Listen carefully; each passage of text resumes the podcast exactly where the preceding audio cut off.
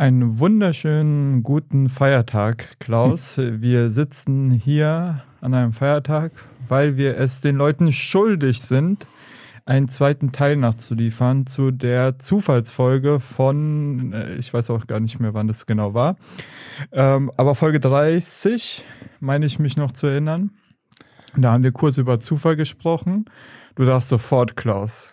Du darfst sofort loslegen. gar nicht so, gar nicht so. Ich bin gar nicht so. Ich bin gar nicht so. Ja. ja okay. Merkt, dass die Stimme nach oben rutscht. Okay, dann, dann musst du dich ein bisschen tiefer setzen, so wie ich hier.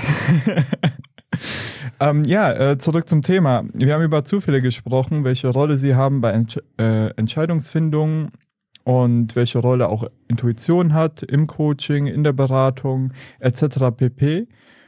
Und wir haben uns gerade auch nochmal die Folge des Ende nochmal angehört, weil es so länger her ist und uns angehört, was haben wir den Leuten eigentlich versprochen für diese Folge. Und in dieser Folge soll es darum gehen, wie kann man Zufallsereignisse in Unternehmen vielleicht auch oder im Privatleben begünstigen.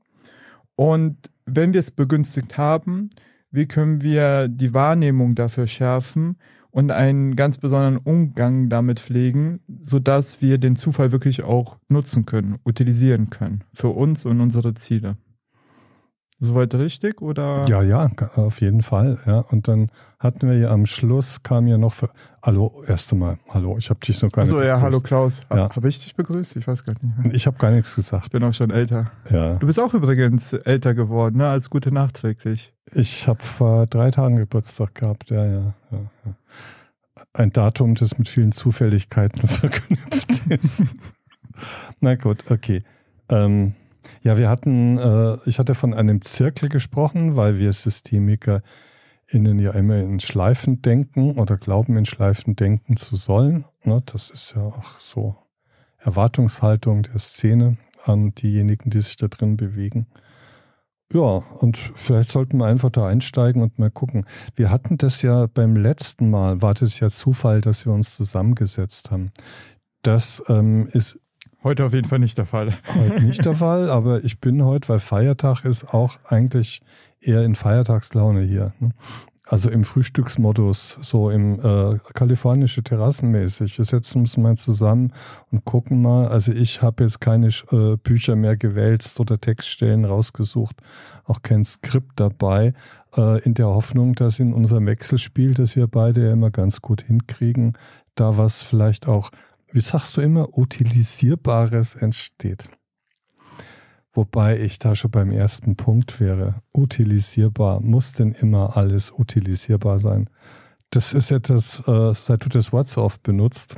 Ähm, das habe ich bei dir übrigens das erste Mal gehört. Ich kenne das ansonsten nur aus der Ethik, ne? Die, der Utilitarismus und überlegt, hängt das damit zusammen? Ne? Hast du mir erzählt, wo das Wort herkommt?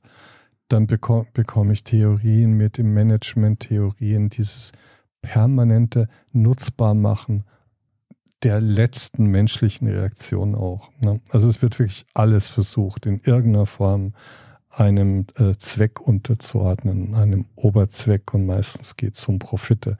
Und ähm, ich bin jetzt schon so alt, dass ich äh, mich darüber aufregen kann. Also äh, muss das denn immer sein, ne? Den Zufall.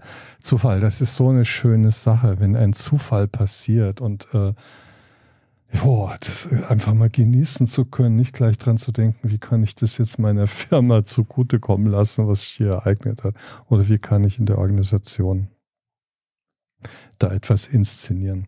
Aber gut, soll ja hier drum gehen, ähm, den hoffnungsvollen OrganisationsentwicklerInnen äh, dieser Welt und den Coaches dieser Welt zuzurufen, Leute, utilisiert auf Teufel komm raus, dann kriegt ihr mehr Honorar, dann klappt die Geschichte auch mit eurer Karriere.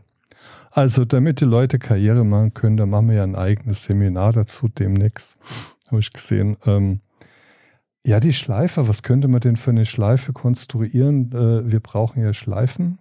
Ähm, dann wäre der erste Punkt in der Schleife, ich stelle mir da so ein Blasenbild vor, oben die Blase Nummer eins, also in Anlehnung an den Deming-Kreis. Sagte der was? Ich gucke gerade mal so, ob dein Gesicht irgendwie reagiert. Erklär mal, nee. Sag Nö, Deming-Kreis, das ist aus dem äh, Qualitätsmanagement. Äh, das ist dieses Plan, Do, Check, Add, Add, Add, Act ah, Bild. Ne? Man plant etwas, dann tut man es, dann äh, wertet man aus, was da gelaufen ist und äh, evaluiert das Ganze eben. Dann plant man neu und so geht der Kreislauf immer weiter. Es gibt dann so eine Spirale. Na, jetzt mache ich hier Handbewegungen, die keiner sieht. Okay, aber stellt euch. Eine, ja, auch keiner versteht, der genau vor dir sitzt. ja, du siehst es ja jetzt, aber man hört das Ding ja. Also, ja, also eine, ein Zeigefinger, der in der Luft ein Kreis und der Kreis wird immer kleiner und zieht sich von rechts nach links. Schleifenförmige, kontinuierliche Verbesserung. ja, und ähm, die systemische Schleife, die die TeilnehmerInnen der Kurse aus den Kursen kennen, ist das so ähnlich. Ne? Da denken wir erst einmal an Informationen, die wir beiholen, dann stellen wir Hypothesen auf, gekoppelt an Fragestellungen, überlegen uns Interventionen und dann wird die durchgeführt, evaluiert und dann je nachdem äh, plant man diesen ganzen Schleifgang von neu. Und das ist ja eine grundsätzlich andere Geschichte als in Linien zu denken in Wenn-Dann-Konstrukten. Also habe ich ein Schleifchen hier. Ähm, Gibt es bis hierher irgendwelche Fragen, Herr Baron? Noch nicht. Ich, ähm, ich hörige Band zu. Weil du hattest äh, mir die, vor kurzer Zeit mal was von einer Metapher erzählt, schwer wie so eine Eisenbahn und würde dann irgendwie fünf Also Kilo ja, ich habe, äh, man muss auch sagen, dass ich äh, den Klaus äh, kurz vor dem Podcast in einem Zustand der Irritation versetzt habe, ah, ja. indem ich den Unterschied angeboten habe in Form eines, eines Begriffes, einer Metapher. Ja. Ähm, zwei Begriffe sind es eigentlich. Monologisierte Eisenbahn. Weil, Ehrlich, wunderbar. äh, weil der Klaus eine Tendenz dazu hat, ähm, ähnlich wie ich vielleicht auch, anzufangen mit dem Reden und dann weiterzumachen. Und ab einem gewissen Punkt dann die Bremse in, in, die Bremsen zu treten. Aber meist ist es nicht direkt vor dem Bahnhof, sondern er fängt erst an zu bremsen, wenn er am Bahnhof vorbeigefahren ist. Ja. Also diese Einfahrtgeschwindigkeit in den Bahnhof, das rechtzeitig stoppen, damit man außen einsteigen kann. Aber ich mag das auch. Das ist auch schön, ja. mal was anderes und man ist auch nicht dann so unter Stress. Ne? Man ja. bremst, wann man Lust hat. Ja. Und dann kann ja Neues auch entstehen, wenn man so anfängt, sehr viel zu reden. Also, dann denkt man äh, auch dabei. Du kannst gern die Bremse ziehen oder kannst dem Lokführer vorne oder der Lokführerin auch sagen, so, da vorne kommt ein Bahnhof. Ne? Man könnte jetzt mal das Tempo runternehmen. Na gut, dann fange ich halt einfach nochmal an. Äh, die Kreat die, dieses Zirkel der Kreat der, der äh, nicht Kreativität, aber des Wechselspiels zwischen Intuition, ähm, Entscheidungen und ähm, Zufall. Also das ist ja dann auch so, so eine Dreierkonstellation, die untereinander Rückkopplungseffekte erzeugt. Also als erstes müsste man, um es äh, nutzbar zu machen, in einer Organisation, in einem Coaching, vielleicht aber auch im Privatleben für ein Möglichkeitenfeld sorgen, für Kontingenz.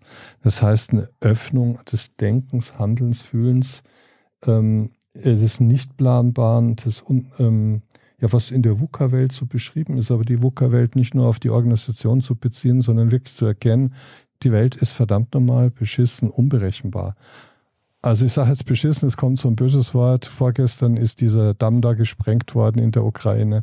Zig Zehntausende Menschen müssen fliehen. Ähm, ja gut, wahrscheinlich wird sich die Militärführung das schon gedacht haben, dass das irgendwann mal möglich ist. Ne? Aber jetzt kommt es erstmal als zufälliges Ereignis äh, daher, mit dem äh, ganze Staaten umgehen müssen ne, oder sich verpflichtet fühlen, umgehen zu müssen. Das heißt also, diese innere Haltung einzunehmen, die Welt ist nicht berechenbar. Ne? Wir klammern immer noch an Ordnungssystemen fest, obwohl wir eigentlich intuitiv wissen, dass jedes Ordnungssystem, das wir uns basteln, nur der Versuch ist, in eine nicht planbare Zukunft hinein das Gefühl zu entwickeln von Planbarkeit. Wenn wir uns also dem Zufall, ne, der mehr öffnen könnten, von der Haltung her, von der inneren, dann wäre schon viel gewonnen. Also nicht zu sehr auf die Pläne zu vertrauen, mit denen wir durchs Leben stiefeln. Das hat man in der ersten Folge aber auch schon mal als Thema gehabt. Also ein anderes Verhältnis zur Zukunft zu kriegen. Der zweite Punkt wäre, ähm, man könnte in Organisationen Ereignisse taktisch produzieren. Die, äh, ähm, der Luhmann nennt es Anregungsoffenheit erzeugen für die Nutzung von Zufällen. Das war jetzt ein wörtliches Zitat. Das Wort Anregungsoffenheit erzeugen finde ich da klasse. Ne? Ähm, das kann man sich jetzt drunter vorstellen. Ganz verschiedene Dinge. Man kann ähm, an den Arbeitszeiten was ändern. Man kann ganz verschiedene, äh, ähm, man könnte auf der formalen Seite Prozesse installieren, die mehr Offenheit ähm, auch etablieren. Also die Aufforderung, ne, ähm, Zeit zum Beispiel driften zu lassen. Ähm, wir hatten mir hier so aus Spaß ein Plakat entwickelt, vielleicht erinnerst du dich mit dem Arne zusammen, wo wir so Leitsätze für eine unmögliche Organisation aufgestellt haben. Ne, die man in ein Leitbild schreiben könnte. Also zum Beispiel, wir sind zwar eine Beratungsfirma, wissen aber nichts. und damit zu gucken, was das auslöst. Ne? Also äh, wirklich mit solchen Sachen mal auch zu spielen. Das ist spannend, dass du das erwähnst, Prozesse und Strukturen zu etablieren. Wir haben äh, jüngst, also ich mit meinem Team, mein Team und ich, so, ein, ein Meeting ausgetestet, in welchem wir wirklich kein, ja, keine Agenda hatten. Okay, ja, genau Also sowas, zwei ja. Stunden haben wir uns äh, fix gemacht, um einfach uns zu treffen und mal einfach mal zu gucken, ne, was passiert.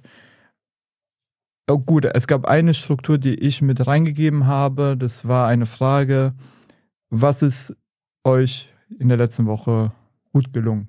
Das fand ich sehr charmant, wollte ich machen, haben wir gemacht. Und jetzt so nach ähm, der kleinen Testphase muss ich feststellen, es hatte was. Am Anfang ein bisschen holprig, weil man auch nicht weiß, hm, jetzt haben wir keine Ahnung, was wir machen sollen. Ich habe jetzt auch spontan nichts, was ich beitragen kann. Aber dann fängt die eine oder andere Person an zu reden und autopoetisch, wie du immer so schön sagst, hat sich dann was ergeben. Und zwar etwas, was nicht planbar gewesen wäre. Schau, Aus dem Zufall, genau, ja. Zufall heraus. Und das Schöne an der Sache ist, von meiner Perspektive aus, meine Beobachtung war, dass die es auch mehr Spaß gemacht hat. Die Emotionen waren stärker vorhanden als in anderen Meetings. Also die Leute waren mit mehr Leidenschaft dabei. Und vielleicht meine Interpretation an der Stelle aber auch mit mehr intrinsischer Motivation. Und das fand ich sehr spannend. Ja, also wer weiß, ob es dann auch so weitergehen würde. Wir haben sie jetzt einfach nur mal kurz ausgetestet. Vielleicht machen wir sie nochmal. Aber ist das das, was du auch gemeint hast, dass man sowas, so einen Begegnungsraum ja, des Zufalls genau, ja, etabliert? Ja. Und das findest du auch in Theorien wieder, also äh, solche Möglichkeitsräume erstmal zur Verfügung zu stellen. Ähm, Google macht sowas, äh, ich darf ja keine Firmennamen nennen. Es gibt große Firmen, die stellen, ja, oder Bing oder sonst was. Ja, die stellen Räume zur Verfügung, damit Menschen sich begegnen können, in der Hoffnung, dass da zufällige zufällig auch über irgendwelche Ideen geredet wird und äh, vielleicht auch ein paar absurde Ideen entstehen können. Also das wird schon ganz gezielt äh, gemacht. Ähm, zum Thema Theorie. Ich hatte neulich wieder so eine Diskussion in einem Kurs über die Funktion der Theorie und die Erwartung von TeilnehmerInnen. Und das, den Podcast hören ja viele Teilnehmerinnen, ähm, dass wir äh, Dozenten, unser Job ist, ist die Theorie praxisrelevant zu transportieren, zu transferieren, den Transfer hinzukriegen. Also da wollte ich mal so ein bisschen die Nummernhaltung darstellen, aber ich finde die nämlich ganz sinnvoll. Theorie heißt nicht, dass die Theorie den Praxistransfer zu leisten hat. Das müssen die Praktikerinnen machen. Theorie bedeutet auch von der Wissenstheorie her, da stellt jemand ein Theoriegebäude hin ne, und sagt, guckt's euch mal an, was könnt ihr davon utilisieren? Also dieses Wort, was könnt ihr davon äh, brauchen? Was könnt ihr davon in die Praxis umsetzen? Ne? Das ist euer Job, liebe Praktiker. schaut euch meine Theorie an. Ne? Und ähm, genau das hat Luhmann gesagt. Er hat dann auch keine Rücksicht mehr genommen auf die Bedarfe irgendwelcher äh, Sozialpädagogen äh, oder Psychologinnen oder was auch immer. Er hat ähm, gesagt, nehmt die Theorie, guckt sie euch an und dann ist es euer Job, das in die Praxis zu übersetzen. Und wenn er davon spricht, Anregungsoffenheit für Zufälle erzeugen, dann wäre es seine Erwartung, dass wir hergehen als Praktiker und überlegen, was könnte das in meiner speziellen Praxis? Und die ist ja unterschiedlich. Es gibt ja äh, jede, jede Firma, jede Organisation oder jeder Coach, äh, der vor mir sitzt, ist ein anderes System.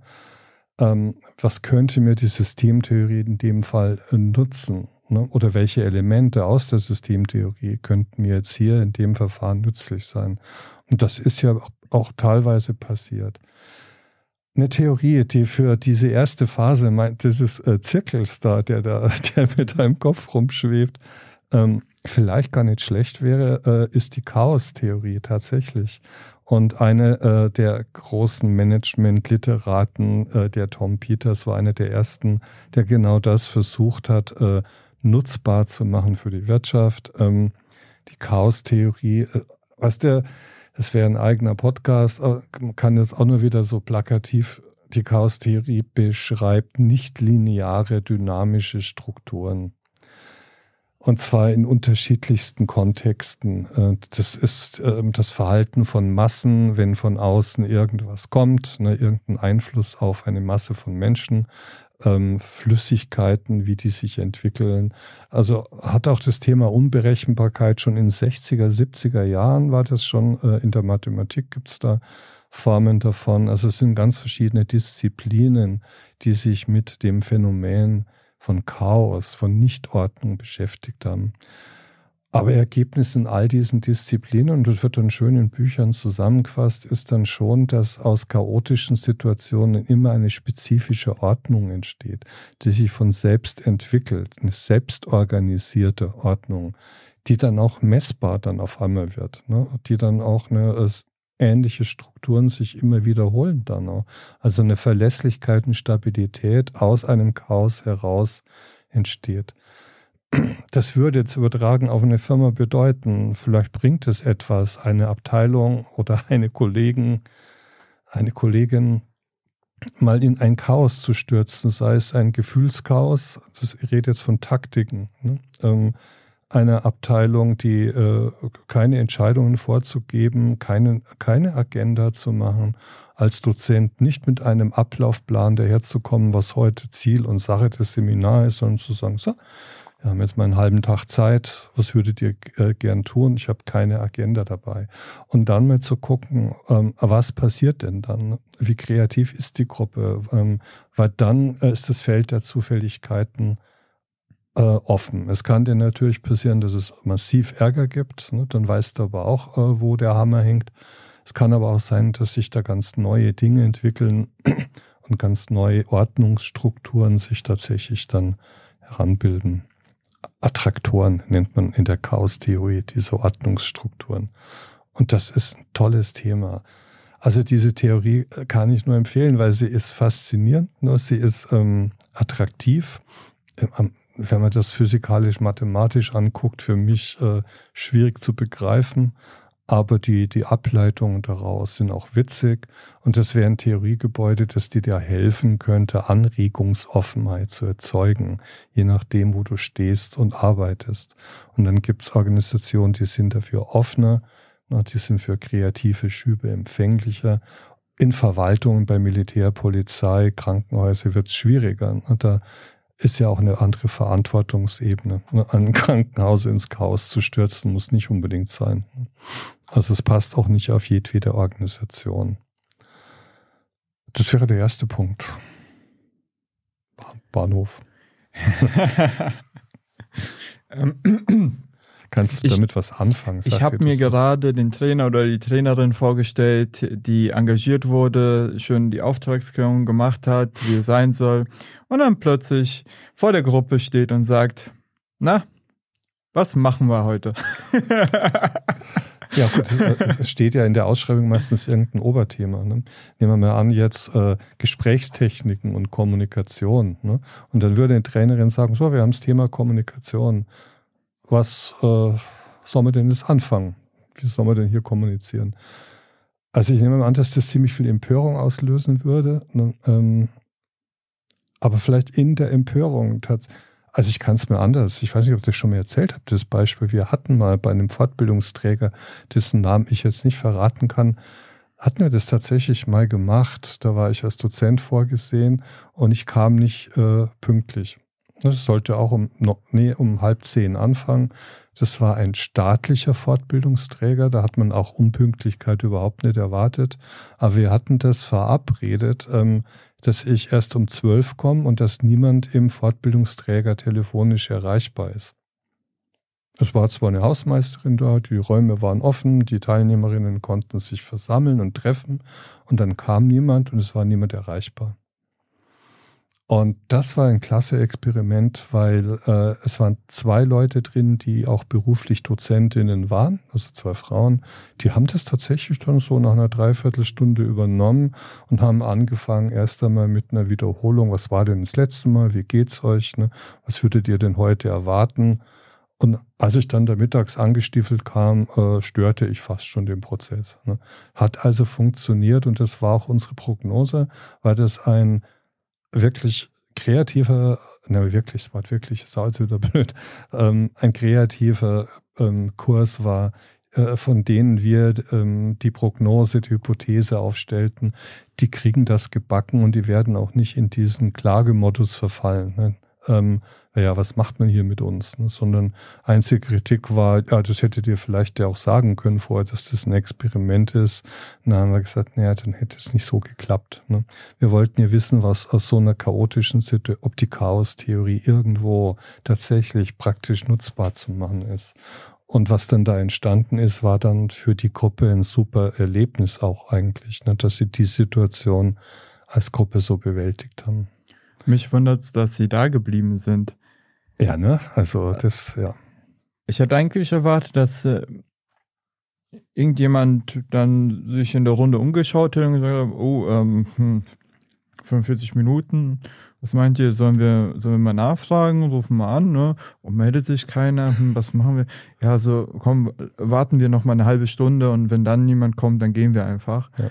Also wie es halt in der Schule war. ja, aber da haben wir wahrscheinlich eine Übertragung im Kopf. Ja. Ne? Schule und da werden wir alle abgehauen, sicher. Ne? Aber ähm, nee, das war da anders. Also der Wille, gemeinsam was zu tun, war größer als ähm, dann zu gehen. Vielleicht ist sowas gemeint mit dem Anregungsoffenheit erzeugen, was jetzt da schon eine recht radikale Nummer war. Aber dann wäre der Punkt tatsächlich der, dass man zum Beispiel als Organisationsentwickler gucken könnte, was für Möglichkeiten hätte denn Organisation X, Räume zu schaffen, in denen chaotisches passieren darf oder vielleicht sogar soll, aus dem heraus eine Idee entsteht für eine innovative Sache. Ne? Das wäre so der erste Schritt. So, und soll ich weiter erzählen? Ich äh, will gerne einen Gedanken einwerfen, weil ich mir überlegt hatte, was, wie wäre es denn andersherum, wenn es komplett berechenbar wäre? Es würde zum einen sehr viel Sicherheit geben, ja, klar, ja, ist ja. ja klar. Aber zum anderen, mal angenommen, man könnte wirklich alles berechnen. Also das wäre irgendwann mal sehr, sehr langweilig. Aber hallo, stell dir das so mal vor. Stell dir mal eine äh, die, die perfekte Organisation vor. Wie würde die denn deiner Meinung nach aussehen müssen oder meiner Meinung nach? Das wäre vielleicht auch mal eine Frage für einen Kurs. Ne? Ähm, heißt das, eine perfekte Organisation ist die, wo alles funktioniert, wo alle Abstimmungen, äh, alle Absprachen eingehalten werden, wo das QM-Prozesshandbuch äh, die Bibel ist und auch wirklich jeder und jeder sich dran hält? Ähm, ja, wo käme denn da Innovation her? Ich, ich würde auf die Frage antworten, eine perfekte Organisation ist kein Zustand, sondern ein Prozess. Und ah, der Prozess ja, sieht okay. aus, folgendermaßen aus, und zwar, es gibt kontinuierlich auf eine, ja, okay, nicht kontinuierliche Steigerung, ja. ein Wissenserwerb über die Zeit. Es muss nicht äh, linear gehen, also immer mal wieder höher, höher, höher, sondern es darf auch mal runter und höher. Aber in der Summe oder über die Zeit gesehen gibt es einen Anstieg, aber niemals ein Ende. Würde ich jetzt einfach mal behaupten. Also dieser, dieser,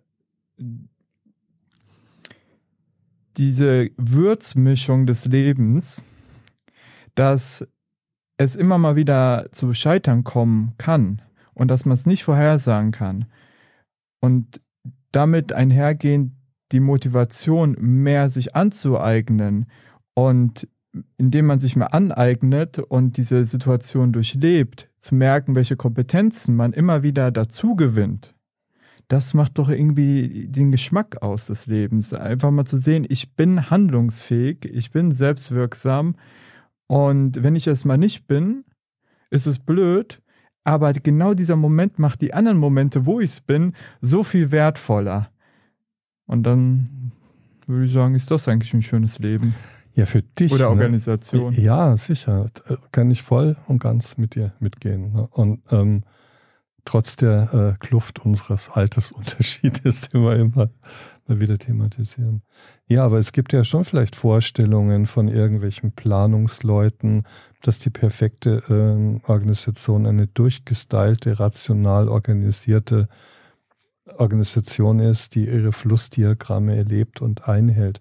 Aber das wäre tödlich langweilig. Also die Roboterfirma eigentlich, ne, die KI-gesteuerte Firma, in der äh, dieses menschliche äh, Phänomen von Irritation, Irrtum nicht mehr vorkommt, ne, ähm, das wäre doch lebensun, äh, ja, lebensunwürdig, wollte ich gerade sagen. Ja, wahrscheinlich passt das Wort ja sogar. Also ein Balanceakt am Rande der Gewissheit beziehungsweise Ungewissheit. Genau da, wo die Linie verläuft, ja, da zu genau. balancieren ja. an der Kante. Ja. Das ist das, was wir gerade besprechen. So? So, wir sind in der ersten Blase des Zirkels, ne? Möglichkeitsraum schaffen. Dann hatten wir jetzt darüber geredet, ne, wie kann man das machen? Gibt es eine Theorie, die Chaos-Theorie, die dir dem Organisationsentwickler helfen würde, erst einmal überhaupt, welche Räume könnten das denn sein? Äh, was kann ich denn tun? Ähm, mit Raum ist jetzt nicht nur der körperliche Raum gemeint, sondern auch ein intellektueller Raum der Freiheit, ne? die Haltung der Offenheit, der, ähm, ja, man würde vielleicht sagen, agiles Mindset wäre vielleicht Voraussetzung ähm, für Anregungsoffenheit sorgen zu können. Ne? Jo, zweiter Punkt wäre dann tatsächlich Zufälle, die sich dann ereignen, überhaupt dann mitzukriegen. Das hieße, es bräuchte eine Beobachtungsgabe. Ähm, wenn dann in dem Chaos, in dem äh, konstruierten Durcheinander Leute handeln, dann sind das oft ja zufällige Ketten, die dann Handlungsketten, die entstehen. Also einer handelt, zum Beispiel übernimmt er oder sie dann bei deinem Beispiel jetzt, ne, man macht also eine Teamsitzung, gibt keine Agenda vor und eine oder einer prescht dann vor und sagt, also wenn schon keine Agenda da ist, dann würde ich es jetzt mal toll finden, wenn wir das, das und das machen. Das kommt meistens aufgrund eines Geistesblitzes, also eine zufällige äh, Verkettung da in den, Neuro, äh, in den Synapsen. Und dann fahren andere vielleicht drauf ab. Ne? Dann gibt es die autopoetischen, kybernetischen Prozesse. Oh ja, super. Das, ne? Und jetzt haben wir endlich mal die Freiheit, über unsere Schuhgrößen zu reden. Und dann wird halt über Schuhgrößen geredet. Es können auch absurde Themen sein, aber das könnte dann wieder motivierend sein, wieder in einen Plan reinrutschen zu wollen. Also dann die Freude wieder an der Ordnung, an der Stabilität, dann auch wieder entfalten zu können. Ne? Zu sagen können, Gott, war lustig heute, aber das nächste Mal arbeiten wir mal gezielt am Thema X. Ne? Und da bereite ich auch, bin ich auch bereit, was vorzubereiten. Ja, das wäre das mit den Zufällen beobachten können und gleichzeitig aber die dritte Blase, die ich in meinem Bild hier habe, muss ich, das muss ich mal konstruieren auf einer Folie, während dann der Fried, das hat das letzte Mal die, den Friedhof der Zufälle genannt. Also ähm, ich hatte das meiner Frau vorgespielt, die fing da an zu lachen ne, über den Begriff. Ja, das sind die abgetöteten Zuf ne, Zufälle, die man vielleicht wahrnimmt und sagt, nee, also das, das lasse ich jetzt mal weg. Also da, da fange ich gar nichts damit an. Kannst du dich erinnern, ich hatte das letzte Mal das Beispiel mit der Waschmaschine und den Kartoffeln erzählt. Ja. Diese vielen Firmen, die den Zufall der Anfrage an sich haben vorbeiziehen lassen und die Kohle nicht gemacht haben. Und dieser eine Waschmaschinenhersteller, der dann auf Kohlewaschmaschinen umstellt und schwer reich wurde.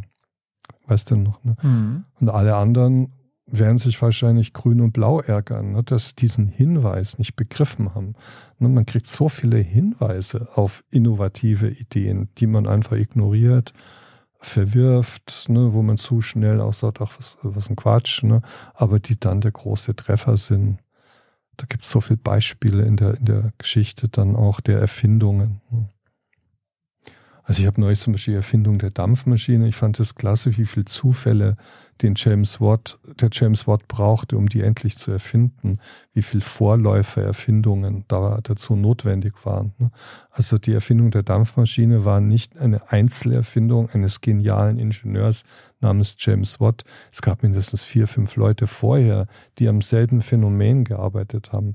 Bei ihm war es dann nur eine kleine intuitive Eingabe, die was verbessert hat, die dann den entscheidenden Durchbruch brachte. Ne?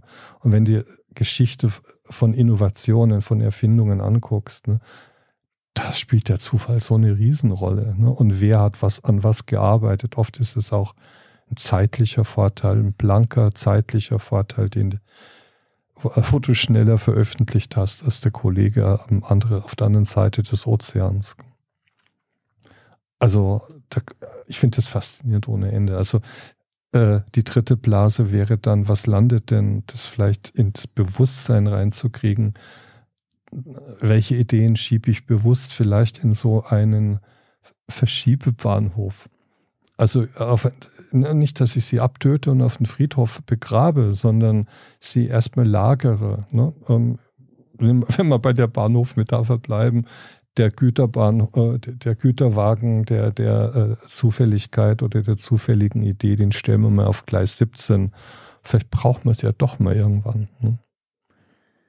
Als du davon erzählt hast, hatte ich mir ebenfalls überlegt, was heißt denn Zufall? Also was bedeutet Zufall? Da habe ich es mir aufge dröselt mit zu fallen. Also etwas fällt dir zu, kommt zu ja, dir hin, ja, genau. wird dir dargeboten. Vielleicht sogar als ein Geschenk. Also etwas, was du bekommst. Du bekommst ja. etwas, ist doch ein Geschenk.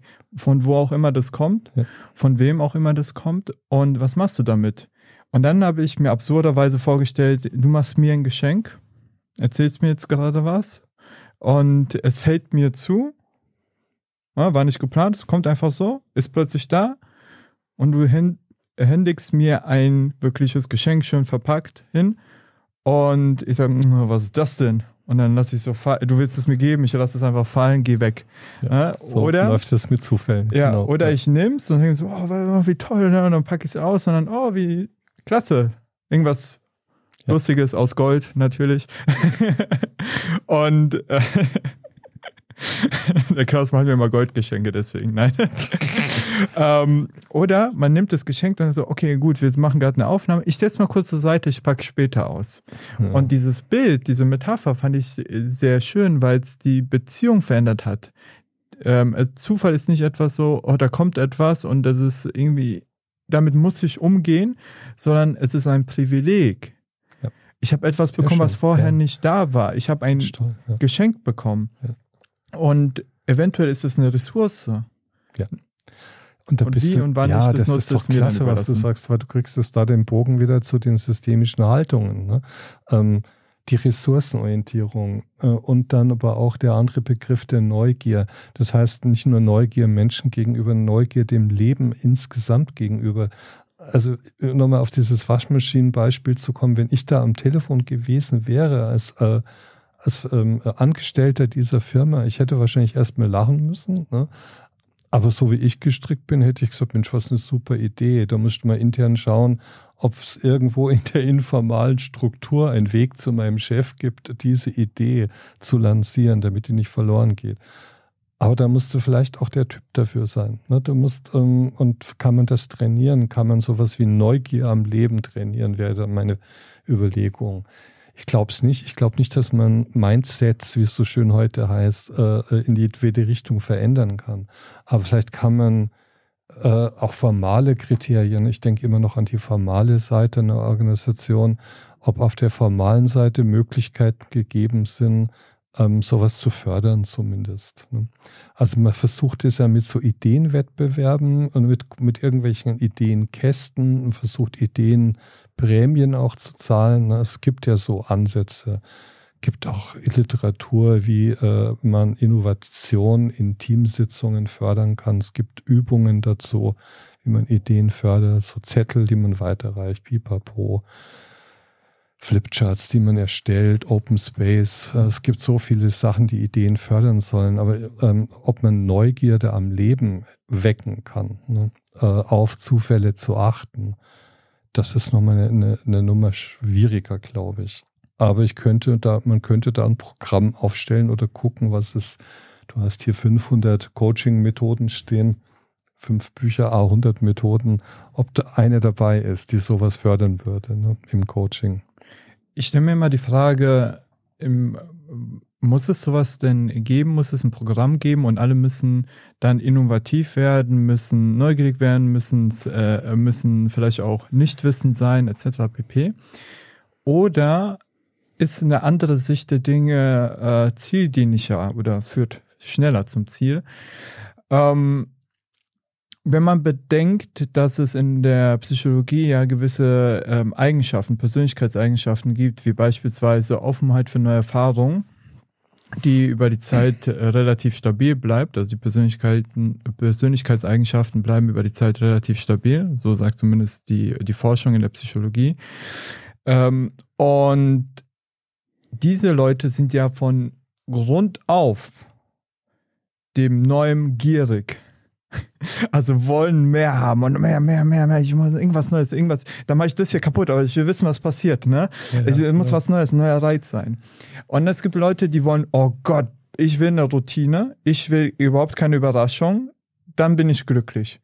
Also jetzt sehr plakativ natürlich alles ausgedrückt, ne, ähm, um zu verdeutlichen. Aber die Frage ist dann, macht es Sinn, jemanden, der überhaupt kein Interesse am Neuen hat, ihn zu zwingen, mit einem gewissen Programm Neugier zu entwickeln, innovativ zu sein? Oder macht es eher Sinn, Anreizquellen äh, sprudeln zu lassen und die Leute sich den Quellen zuzuordnen und diese Quellen äh, interagieren miteinander. Was heißt das? Es gibt Gruppen, ne, es gibt so die Innovationsgruppe, das wird gefördert mit finanziellen Mitteln und die Leute können sich wie in einer AG oder einem Verein äh, dort austoben sind aber, und das steht dann so vielleicht in dem, äh, in dem Regelwerk des Unternehmens, dass alles, was sie ähm, herausbringen, wird auch ausprobiert, aber muss durch einen anderen Verein legitimiert werden. Oder sowas in der Art, keine Ahnung. Ja, und der andere genau. Verein, ja. der ist dafür da, zu gucken, wie kann man abstrakte Sachen wirklich ins Realistische ähm, transferieren. Das wäre in deinem Fall vorhin, ähm, es gibt die Theoretiker, die bauen ihre schönen theoretischen Konzepte und Gebäude und dann gibt es einen anderen Verein, der sagt so, okay, gut, unsere Aufgabe ist nicht, dieses Gebäude zu entwickeln, sondern zu gucken, wie kann dieses Gebäude in der Wirklichkeit aussehen ähm, und es den Leuten selber überlassen, sich eben dahin zu navigieren und auch die Möglichkeit geben, nochmal zu wechseln, falls sie merken, oh, ich, mir macht es doch keinen Spaß. Und vielleicht ist das eine Methode, die zieldienlicher ist, als ein Programm zu entwickeln und jeden versuchen irgendwie durchzudrücken mit Teamentwicklungstagen oder anderen ähm, Seminarangeboten. Ja, ja. War meine Idee. Ich wollte es ja, einfach nur mal reinwerfen. Ja, würde ich auch. Da würde ich jetzt gar keine Opposition aufbauen wollen. Es sei denn, der Podcast muss davon leben, dass wir uns streiten. Nee, äh, das sehe ich ganz genauso. Und da ist jetzt wiederum, wir hatten ja hier die Chaos-Theorie, da kommt jetzt wieder die Systemtheorie für mich in Frage, die ja unterscheidet zwischen formal und informal. Ich kann formal natürlich ein Programm aufstellen, weiß dann aber als einer, der sich damit beschäftigt hat mit dieser Theorie, dass auf der informalen Ebene alle anderen Sachen laufen und dass also das Formale da diskutiert wird unterlaufen wird, erfüllt wird, ähm, uminterpretiert wird und dass auf der informalen Ebene dann eigentlich diese Prozesse, diese Zufallsprozesse und Intuitionsprozesse laufen können, weil da werden ja auch Entscheidungen gefällt.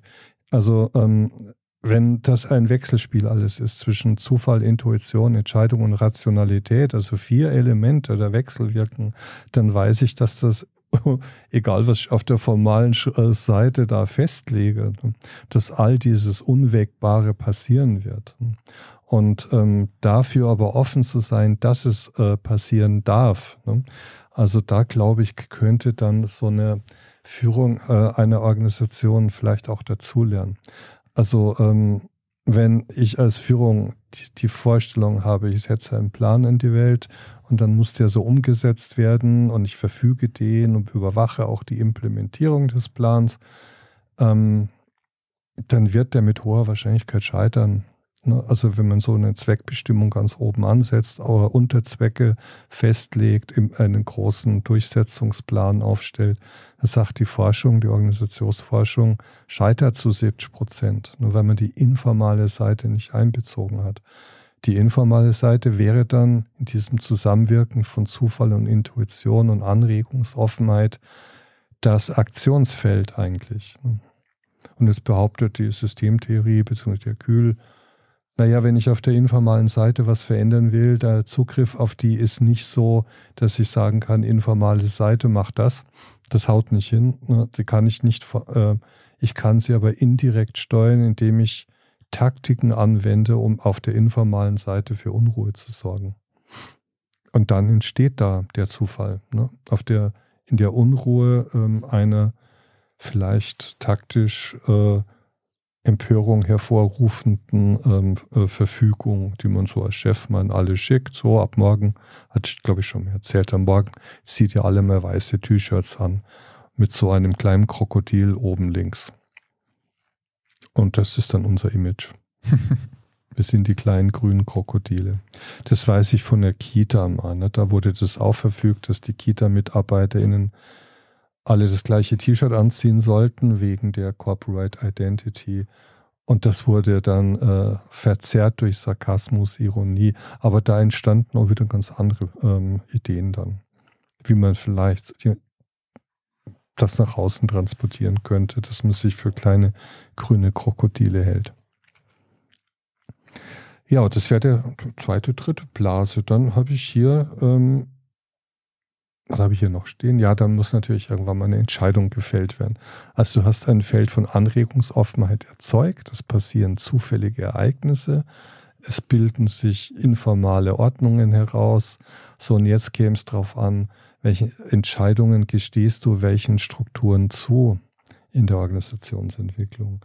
Könntest du als Chef damit leben, du bist ja selbst auch Geschäftsführer einer GmbH, wenn deine MitarbeiterInnen Entscheidungen fällen über deinen Kopf hinweg, die sich im Nachhinein als überaus sinnvoll herausstellen.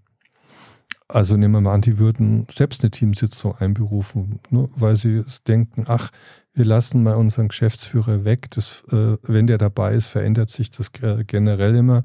Wir gehen jetzt mal zusammen auf den Weihnachtsmarkt. Da fallen auch oft Entscheidungen auf Weihnachtsmärkten und dann trinkt man Glühwein und dann kommt diese kalifornische Stimmung hoch, ein bisschen Alkohol, was Gutes zu essen, man steht locker beieinander, es gibt keine Agenda. Ne?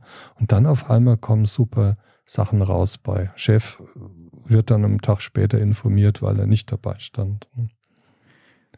Das wäre dann, Darf ich dazu kurz was sagen? Ja. Lustigerweise, ja, lustigerweise ist das ja das ein oder andere Mal passiert, nur jetzt nicht mit dem Weihnachtsmarkt. Und ich erinnere mich noch, hat mich ein bisschen überrascht, dass es so stark ist, weil ich manchmal auch ähm, hat man ja das Bedürfnis, auch Kontrolle haben zu müssen, um irgendwie ein großes Schiff navigieren zu können. So, aber dann ist es passiert und ich bin so erleichtert gewesen. Ich habe mich richtig gefreut. Ich habe ja, ja, ja. Ich einfach war weg. Ich, ich war einfach zufrieden. Ich wollte nichts mehr sagen. Ah, perfekt. Weil ich in dem Moment wusste, es ist nachhaltig. Es funktioniert auch ohne mich, ohne meinen Input. Ich darf auch wegbleiben und es, die, das Unternehmen, es läuft. Also es braucht mich nicht mehr. Und das ist wirklich ein so tolles Gefühl gewesen. Ich hätte nicht gedacht, dass es so extrem ist. Aber ähm, ja, wunderbar. Also ich, man wird ja immer noch gebraucht Ja, hoffe ich mal. Ne? Wäre auch schön, gebraucht zu werden, ist auch ein schönes Gefühl. Ja, aber, da wollte ich gerade danach ähm, fragen, weil das kann ja auch in die andere Richtung äh, Irritation auslösen. Ja, ja, aber ich glaube, also bei mir ist es zumindest so, wenn dir das Resultat wichtig ist, dann überlegst du dir, was bringt dich zu diesem Resultat? Welche Konstellation muss gegeben sein, damit das Resultat ähm, zum einen eintritt und dann bestehen bleibt? Und von da an wird alles, was man macht, ähm, dem untergeordnet. So, und in meinem Fall wäre das das Beste, wenn tatsächlich es nicht durch mich läuft, sondern auch durch andere. Ähm, ich fand es auch sehr schön bei, der, bei der Podcast-Reihe jetzt, dass der ähm, Arne ähm, und der Sunke äh, das alleine gemacht haben, ohne mich ähm, und mich ausgesperrt haben da vor die Tür. Ne? Mhm. Ähm, hab mich erstmal damit ein bisschen schwer getan, nein. Äh, aber es, es, ist was, es hat was äh, Schönes, weil die Idee lebt. Es, du musst die Idee nicht beatmen oder sowas. Sie lebt von sich aus, erhält sich von mhm. sich aus. Mhm.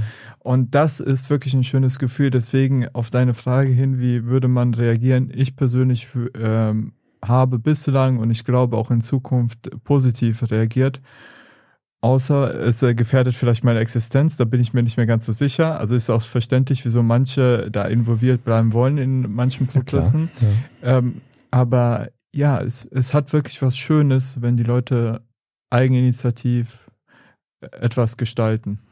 Also meine Frage wäre jetzt in Richtung des Begriffs der Selbstwirksamkeit gegangen. Man fühlt sich ja, jeder von uns fühlt sich ja als Nabel der Welt. Wir sind alle im Mittelpunkt unserer jeweiligen Welten so, und das Phänomen, dass äh, Führungskräfte äh, sagen, naja, da und dort brauchte es mich gar nicht mehr, das löste bei den meisten eigentlich eine riesen Irritation aus. Also so gefasst, wie du das jetzt sagst, Mensch, wie klasse ist das denn? Ne? Da habe ich ja ganz wenige Führungskräfte kennengelernt, die das so gesehen haben. Ne? Bei den meisten war eher der Macht, äh, das Gefühl von Machtverlust, Bedeutungsverlust, ne? Deutungshoheitsverlust. Also ähm, ja, das ist schon nicht einfach, ne?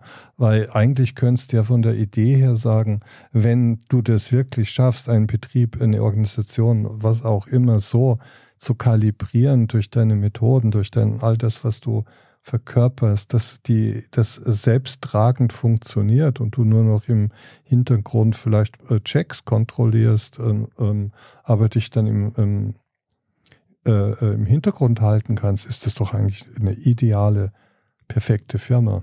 Also das wäre für mich, würde nah an so, ein, so eine perfekt, perfekte Organisation rangehen. Ne? Wobei ich äh, will eine Sache nochmal erwähnen. Ich glaube, dass es ein Missverständnis ist. Dass, ein, ähm, dass es, es ist paradox. Umso entbehrlicher du dich machst, umso unentbehrlicher bist du tatsächlich, weil du schaffst es, ein System aufzubauen, äh, Systeme aufzubauen, die sich von sich aus erhalten.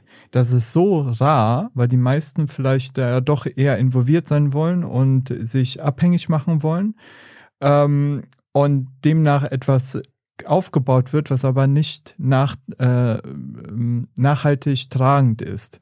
Ja, und wenn du jemanden hast in deinem Team, aber ich, ich stell dir mal vor, du hast eine Führungskraft, die sagt, pass auf, klar, ich übernehme das Team, das ist das Ziel, alles klar, ich baue da mal was auf, baut ein System auf und dann sagt er so, ey, ähm, ich hab's gemacht, ne, aber ich habe jetzt eigentlich gar nichts mehr zu tun, die machen das super alleine. Was würdest du machen? Würdest du sagen, okay, dann mach's gut, viel Spaß bei der anderen Firma? Nee, du würdest sagen, okay, Wahnsinn, da habe ich doch jemanden gefunden. Ich kann endlich mal mich einem anderen Ding auch widmen, weil ich auf diese Person bauen kann. Ich setze sie irgendwo hin, wo es ein Problem gibt Sie löst das Problem und sie löst das Problem so, dass ich diese Person wiederverwenden kann oder selbst wenn sie weg ist, funktioniert es immer noch. Also das ist doch ähm, etwas, was man ähm, behalten möchte, so eine, so eine Qualität. Solche Personen möchte man doch behalten. Also man wird ähm, unentbehrlicher, indem man entbehrlicher wird. Und außerdem für alle, die befördert werden wollen, ähm, ich finde es äh, von der logischen Seite her auch sinnvoll, sich unentbehrlich zu machen, weil du dann überhaupt bewegungsfähig bist. Hm. Wenn du hm. äh, da sein musst in einem Team, weil sonst nicht funktioniert, dann verbaust du dir deine eigenen Karrierechancen. Ja, genau. Aber das äh, wollte ich nur rein. Nein, das, das ist total wichtig. Sowas müsste man äh, festhalten, als Buch rausbringen, was der Teufel, einen Artikel drüber schreiben. Gibt es bestimmt schon, aber man kann ähm, sowas ergänzen mit solchen Ideen. Unbedingt wichtig, klar. Ähm, also die Entscheidungen, da gibt es, das hatten wir im letzten Mal auch schon besprochen, es gibt Entscheidungstools. Es gibt Entscheidungen, die fallen informal, es gibt Entscheidungen, die müssen formal fallen. Ähm, es gibt To-Do-Listen, die man abhakt. Es gibt äh, Entscheidungen, wo man den Optionen der Entscheidungen Zahlenwerte zuordnet äh, und dann guckt, ne, welche äh, Zahlenwerte ergeben sich denn und entscheidet danach. Es gibt die intuitiv, die Intuition fördernde Entscheidungen, Methoden wie das Münzenwerfen. Ne. Und was ich letztes Mal nicht gesagt habe, es gibt tatsächlich ähm, an der Esoterik angelehnte Entscheidungsverfahren, die man auch verwenden kann, die einem auch ähm, äh, ja nicht Hinweise geben, was die richtige Entscheidung ist, äh, aber ähm, Prozesse auslösen im, im Kopf und im Herzen. Also mir fällt das I Ching ein und das Orakel nach den Vorgaben oder das Tarot ähm, oder das Münzenwerfen, also dem Schicksal, ne? ähm, die Entscheidung in die Hand zu legen, dann aber die Möglichkeit zu haben, dem Schicksal die Entscheidung wieder zu entreißen. Ne? Und zu sagen, nee, also das, das auf keinen Fall. Und dann kommt man der Entscheidungsfindung auch wieder ein Stück näher. Also auch das äh, äh, äh, nimmt die Entscheidungsforschung, die ähm, evidenzbasierte Entscheidungsforschung als legitime Möglichkeit, ähm, sieht es als mit legitime Möglichkeit, Entscheidungen zu fällen. So, und wenn dieser ganze Zirkel durchlaufen ist, dann wissen wir ja aus unserer systemischen Schleife, jetzt kommt das Feld der Evaluation. Also ähm, was ist jetzt passiert, was hat es gebracht, was hat es nicht gebracht, welche Ziele wurden erreicht, welche sind neu formuliert worden, welche wurden nicht erreicht. Da gibt es Evaluationsmethoden, die, die wir ja dann so auch in unseren Fachbüchern drinstehen haben. So, und wenn die Evaluation, man kann das an Kennzahlen, im QM wird es ja an Kennzahlen festgemacht und die Zielerreichung mit Zahlen verknüpft. Naja, und dann kannst du natürlich anfangen und die Möglichkeitsfelder wieder umzug umzugestalten. Dann bist du wieder beim ersten Feld. Aha, Möglichkeitsfeld Billard, äh, Saloon hat nichts gebracht, den schaffen wir wieder ab. Spielt eh keiner da drin, Billard. Ne? Ähm, und dann kannst du da wieder einen neuen Zirkelschluss einleiten ne? und die Möglichkeitsfelder neu gestalten. So habe ich es mir hier in meinem schlauen Notizbuch aufgeschrieben. So könnte man das machen. Und jetzt werde ich mich dann irgendwann mal an den Foliensatz machen und das schön mit so Blasen mal, äh, und Hyperlinks, wo man dann draufklicken kann und dann kriegt man eine Erklärung. Und dann haben wir wieder ein, ein neues Tool erfunden. Wir beide hier. Apropos Tools, Zufall und Entscheidungsfindung. Oder wir machen eine Vier-Felder-Matrix. Zufall, Intuition, yeah, rational und ähm, ja, eine Vier-Felder-Matrix. Weil, und? ich weiß nicht, ob ich das letzte Mal gesagt habe, jede große Unternehmensberatung, äh, nee, das hatte ich hier nicht gesagt, ich hatte woanders zum Thema Strategie, ähm, hat äh, äh, Tools entwickelt. Und ohne Toolentwicklung bist du als Unternehmensberater, ich rede jetzt nicht von Organisationsentwicklern, eigentlich nicht so angesehen. Du musst schon auch hauseigene Tools haben, ne, die, die du selbst entwickelt hast. Die SWOT-Matrix ist so genau, ein Teil. pass auf, das machen wir jetzt anders. Stichwort äh, Zufall und Tools. Mir ist was eingefallen. Wir reden über Entscheidungsfindung etc. pp. Ich habe hier was und ich stehe mal kurz auf, weil ja, ich das holen ja. muss. Also äh, für die Zuhörerinnen, er steht jetzt auf, läuft um mich herum, holt ein Büchlein. Er setzt sich wieder hin und setzt sich jetzt den Hörer auf. So, da das ist so seltsam, wenn man äh, jeden, äh, jeden Move, den man macht, jede Bewegung, die man macht, kommentiert bekommt. Ähm, gut, dass die Sportler das nicht immer hören, die Kommentatoren.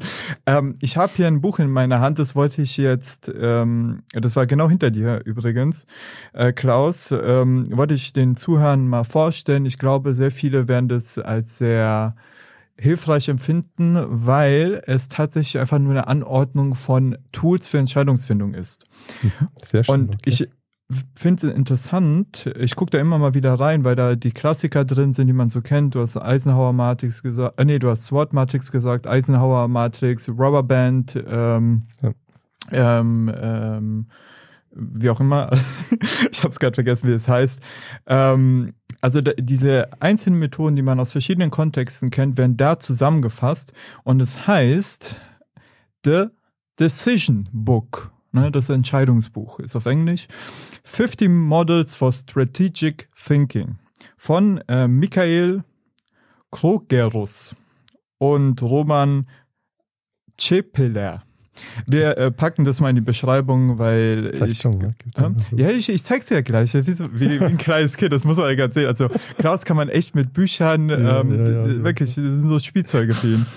ähm, ja, also da findet man, ich will es kurz nochmal umreißen, ähm, weil das sehr spannend ist. Auf ein oder zwei kleinen Seiten steht immer eine Methode und äh, zu den Themen, es gibt so vier Eckpfeiler, wie man sich selber verbessern kann, äh, wie man sich selber besser verstehen kann, wie man andere besser verstehen kann und was haben wir hier? Ähm, wie man an, jetzt wird spannend, richtig unsystemisch, wie man andere verbessern kann. Ja, ja, mein Gott, ja. So, jetzt gebe ich dir das mal, dann kannst ja. du mir auch direkt erstmal sagen, was so dein Eindruck ist. Und ähm, ja, ich finde solche Bücher immer auf der einen Seite total praktisch, weil die, wenn die das so kurz und knapp zusammenfassen. Ja, zum Nachschlagen. Einfach. Ja. Und ach, ich, das ist sowas ähnliches äh, hatte ich auch mal. Das sind super, solche Bücher, ja. Und vor allem machen sie nicht so viel Bohai drum. Ne? Mhm. Und das Buch, das ich kannte, jetzt guck ich mal, ob ich da die deutsche Übersetzung davon habe. Ähm, da war auch dann ein Kapitel dabei, wie man sich Tools selbst basteln kann. Und das fand ich dann auch nochmal klasse. Also auch die Aufforderung, äh, solche Tools wie hier beschrieben, ähm, auch umzubauen. Mhm. Ne? Zu sagen, okay, so wie da ist es, hier ist das Gefangenendilemma zum Beispiel. Ähm, das kann ich für meine eigenen Zwecke vielleicht anders gestalten ne? und kann es in ein Seminar einbringen oder auch nicht. Schwer zu empfehlen, sowas. Ne? Ja, und das hilft dann schon bei der Entscheidungsfindung gut weiter. Ah, es heißt ähm, übrigens, ähm, es heißt doch einfach nur Rubberband. Ja, ähm, ähm, oder ja, wie, wie auch immer. Das Schöne an, der, ähm, an dem Buch ist, es kontextualisiert die ganzen ähm, Modelle und du siehst hier, ist nicht mal die erste Seite, das ist so vom, ja, es, äh, ich würde mal sagen, das ist der, wie nennt sich das? Buch, um, Umband, Band, Bandrücken, Bings, ja, wie auch immer. Auf jeden Klapp, Fall, man sieht so am Anfang so, äh, so ein Achsenkreuz und da sieht man alle Tools schon eingeordnet, wo sie hingehören. Und ähm, finde ich sehr, sehr charmant, immer mal wieder reinzugucken. Ja, ja. Und eignet sich auch sehr gut zum ähm, Entschuldigt bitte Klugscheißern, äh, weil du dann plötzlich mit Modellen um die Ecke kommen kannst und äh,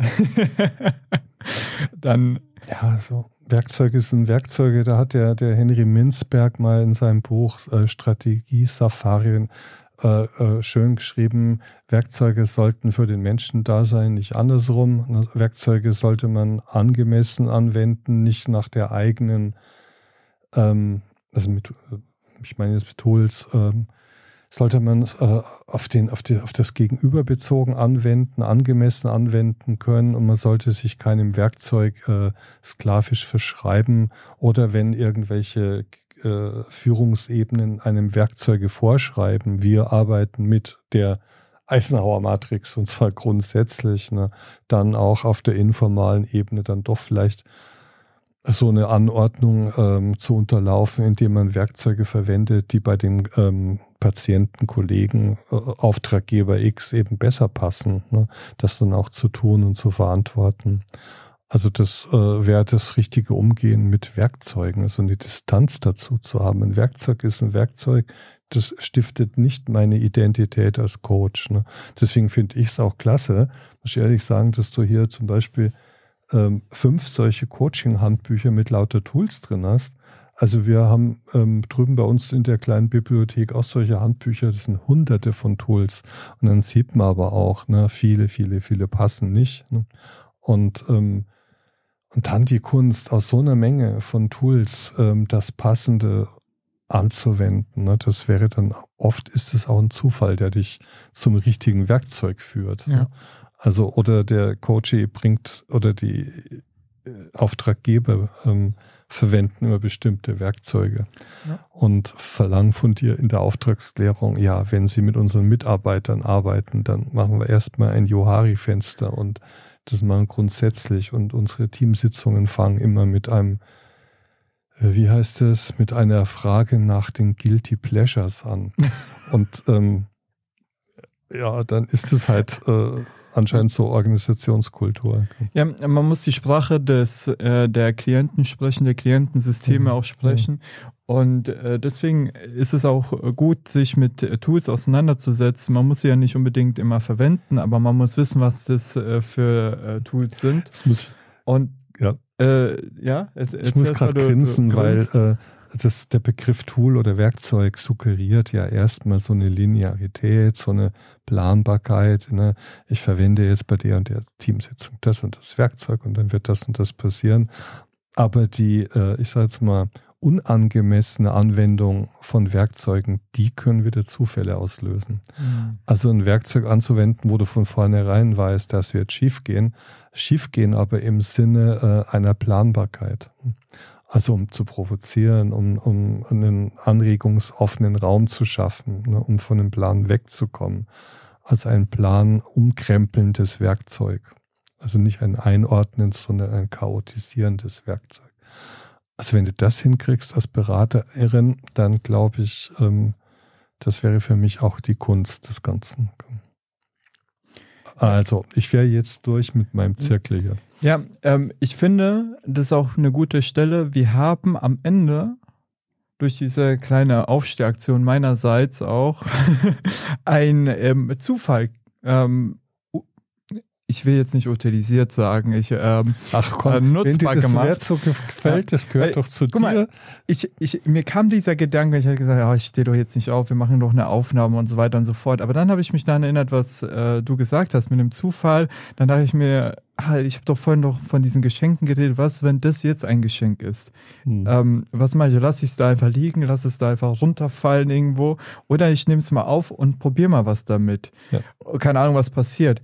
Und diejenigen, die sich jetzt wahrscheinlich dieses Buch holen werden, ähm, die werden sagen, okay, ja, hm, ist normal, äh, kann ich, kenne ich schon alles. Oder ah, was ist ein Scheißdreck, man sollte nicht alles so in Schubladen stecken. Oder es gibt halt auch die Leute, die äh, sagen, oh ja, genau, das habe ich, endlich habe ich meine Übersicht und kann immer mal wieder nachschlagen nach einem Tool. Ähm, wie auch immer die Reaktion ist, es gibt wenigstens eine. Einfach nur, weil der Zufall genutzt wurde. Und ich äh, ergriffen gerade von mir selber, würde man behaupten, also so für diese zwei Teile, die wir jetzt dem Zufall gewidmet haben, ein wunderbarer Schluss ja. ist. Wäre auch du? interessant, ne? eine Rückmeldung irgendwann mal zu kommen, zu bekommen, was für Zufallsketten diese Podcasts möglicherweise ausgelöst haben. Also irgendwer hört zufällig das, ne? ist gerade an dem Punkt, wo, äh, wo Entscheidungen anstehen, die so oder so ausgehen könnten. Jetzt hört jemand den Podcast, hört eine bestimmte Stelle da drin, fühlt sich dadurch in irgendeine Richtung animiert, angeregt, was auch immer, ne? und löst damit eine, äh, äh, eine weitere Ereigniskette aus. Das ist doch spannend ohne Ende. Ne? Auch dieser Podcast wird bei Hörern und Hörerinnen Zufallsketten, Zufallsereignisse auslösen. Weißt du, was ich neulich gehört habe? Wann äh, die Gespräche mit uns beiden äh, gehört werden?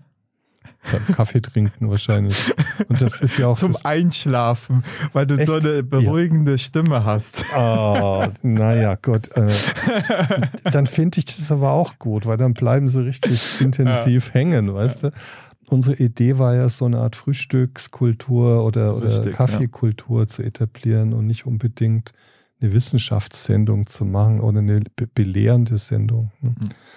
Das glaube ich, haben wir heute wieder ganz gut hingekriegt. Ja, die Zumindest kalifornischen Terrassen. ist fast alle.